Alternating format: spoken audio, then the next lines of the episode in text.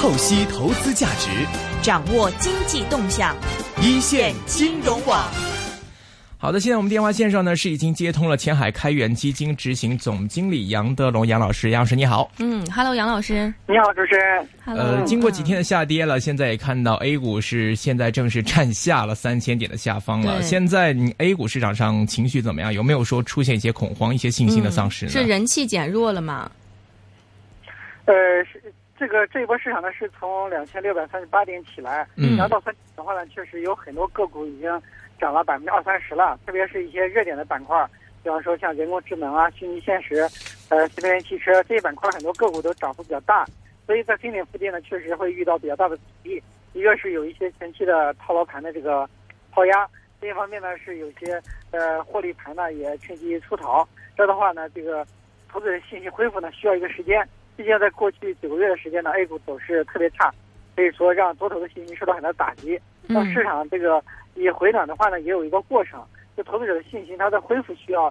比较长的一个时间，所以在三点附近呢出现一定的震荡，应该说是非常正常的。呃，现在市场的这种恐慌性情绪呢已经明显减弱了。在春节之前呢，大盘一般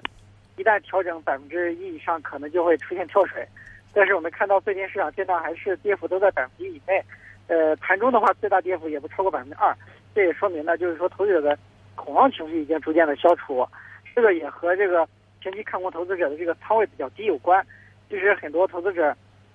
特别是看空投资者，已经趁呃这个调整的时候呢，进行了这个减仓。就是说现在仓位呢并不高，所以市场在调整的时候呢，它这个不会出现比较大的跌幅。我觉得今天这个调整的话呢，应该还是上涨过程中的正常调整，并没有改变这个呃大盘反弹的趋势。嗯嗯，那我之前有看到说，您在觉得在三千点的这个博弈啊，应该说还会继续一段时间。您觉得在下一个星期，它有没有可能说啊，经过这个这次，就是在这个三千点下方这么一点点的调整，然后下周会有一个比较好的这种开始？我觉得这三千点附近充分的换手之后呢，呃，这个提高大家的这个持仓的成本，可能会。呃，在这个三千点基础上进一步的反弹，嗯，呃，那么这段时间影响市场比较重要的因素呢，其实都是来自于政府的一些利好，呃，我把它总结为这个三位一体的政策，嗯，呃，就是国企改革、供给侧改革以及呢债转股，那这三位一体的政策呢，相当于这个这一届政府对经济的一个战略方针，呃，债转股呢，它是配合呃供给侧改革进行的，这样的话，基本上排除了经济硬着陆的可能性。大大减少了投资者担忧，所以可能会引发呢大盘这个进一步的回升。对这一波反弹呢，我们看的还是比较乐观的。我们认为这个，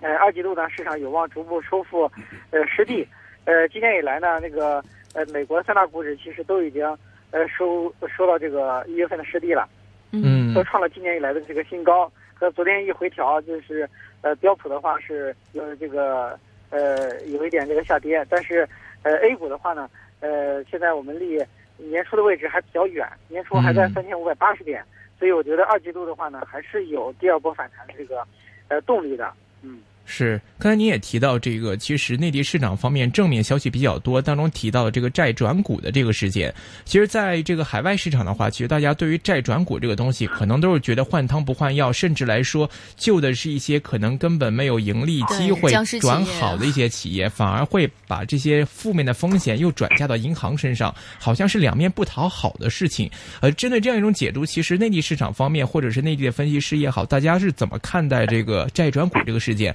这个一来，它能够真正帮助到那些所谓的僵尸企业吗？二来，它会给内银方面造成多大压力呢？呃，那么债转股呢，其实是对企业和银行来说是呃双赢的。呃，很多投资者呢，可能对债转股有比较大的误解。比方说，这个债转股呢，它并不是把不良贷款，特别是一些僵尸企业的贷款进行转股，而是有银行进行选择。现在第一批一万亿呢，主要是覆盖关注类的贷款。甚至是正常类的贷款，呃，那并且选择的企业呢，也都是呃经营暂时出现困难，呃，这个债务压力比较大，但是它将来呢，有这个随着经济周期的好转呢，这个企业经营会变好，只有这样的企业呢，才会进行债转股。那么对于一些僵尸企业的话，呃，明显要淘汰的落后产能还是会淘汰，呃，那对僵尸企业的这个债呢，也不会进行转股。就银行呢，它会进行一定的选择，它不可能去要一些呃没有用的这个股权，肯定是要一些相对呃将来还有发展前景的企业的股权。所以这这个债转股的话，并不是说所有企业都可以转股的，呃比较差的企业或者银行不喜欢的这种企业，它是不会给他转股的，毕竟这个选择权在银行。嗯，是，但是这个内银方面，其实之前公布的业绩，我们看到，其实它的这个盈利的增盈利方面已经已经开始受压了，增速开始下降了。呃，现在在这个时间点上再给内银来啃这么样一块骨头的话，对内银方面不会有什么样的影响吗？对，内银的话现在涨不起来，主要是因为业绩增速出现下降。嗯。呃，过去的银行的利润增速比较快，呃，这这这两年呢，可能。呃，这个随着实体经济啊的不景气啊，呃，这个不良率也会提升，这些呢都影响到银行的利润。其实这个债转股的话，对银行呃第一个利好呢，就是呃降低了它不良率的这个水平。呃，有一些关注类贷款，如果处理不好的话，有可能转为不良的贷款。那现在通过债转股的话，把一些关注类贷款这个转成股权，这样的话可能就不会把它变成不良，这对至少对这个银行的财务报表是。呃，变好看的，呃，那么第二个的话呢，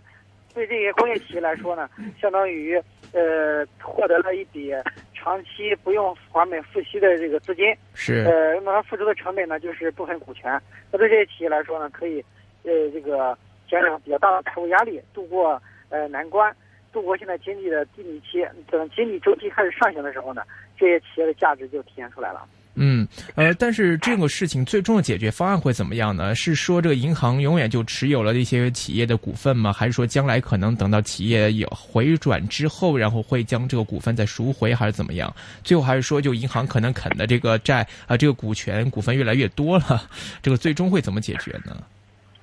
呃，银行持有这些股权的话呢，它肯定是想办法要退出的。特别是经济周期好的时候呢，这些股权升值了，它可能按一定的。这个价格会转让给第三方。嗯。呃，如果是这个呃企业的价值提升的话，那么退出是没有问题的。除非他拿的这些企业的股权是呃没有价值，呃这个企业越经营越差，最后濒临破产，那可能他就没法退出。嗯。呃，那么在这个日本的话呢，曾经也是这个在经济低迷的时候呢，银行拿了很多企业的股权。后来这些企业呃在经济周期好的时候呢，经营状况呃转好。股价呢也大涨，那这银行成为这个市场上最大的这个上市公司股东，所以银行财团呢是控制整个经济很多重要的这个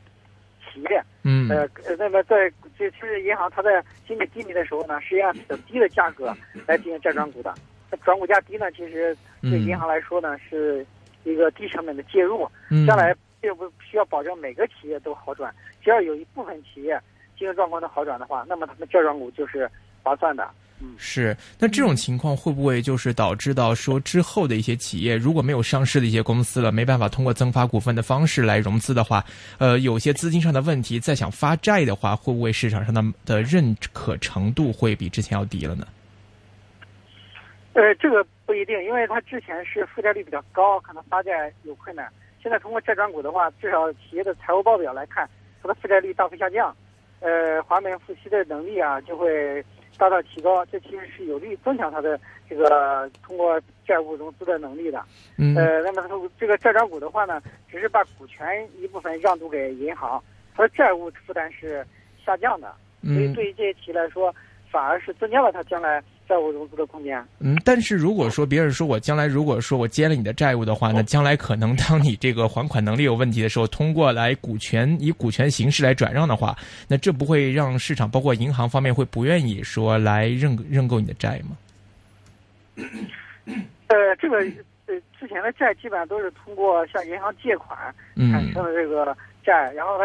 呃现在呢通过债转股降低它的负债率，将来发债可能是发企业债。认购的主题啊不一样，就是说可能并不是银行来认购，而是呃其他投资者来认购的。就是说这个主能不能发出去，其实主要是在于这些企业的经营有没有好转，就是说能不能让大家看到它还本付息的能力。嗯，所以这个和是否债转股的话并没有太大的联系啊。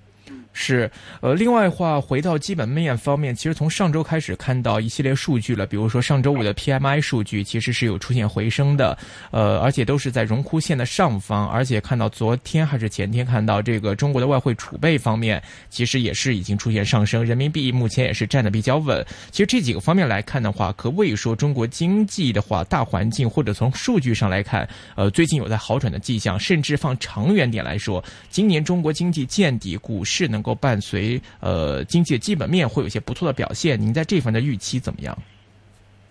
呃，我觉得最近的新数据还是呃比较的这个正面的，包括 PMI 重新回到了五十以上，这的话表示经济呢又进入一个扩张期，而不像之前每个月都在收缩。嗯。呃，那么在这个外汇储备呃超预期，很多人预计三月份外储要下降五十亿美元，但实际上是环比增加了一百零二亿美元。嗯所以这也说明呢，这个人民币汇率开始变得稳定，然后外资这个流出减少，呃，同时呢也表示大家对于中国经济的信心在提升，所以外储数据超预期呢，其实对 A 股是一个比较大的一个利好。呃，那么因为这个一月份市场出现大跌，其实最主要的因素就是人民币汇率出现了大幅的贬值，导致投资者对中国资产的担忧。那么现在呢，这个人民币汇率稳定，加上外储的数据反弹呢，就表明这个。当时最大的一个利空应该说是这个解除了，嗯所以这有利于这个投资者信心的恢复，啊，有利于市场的这个反弹，这个展开第二波上涨。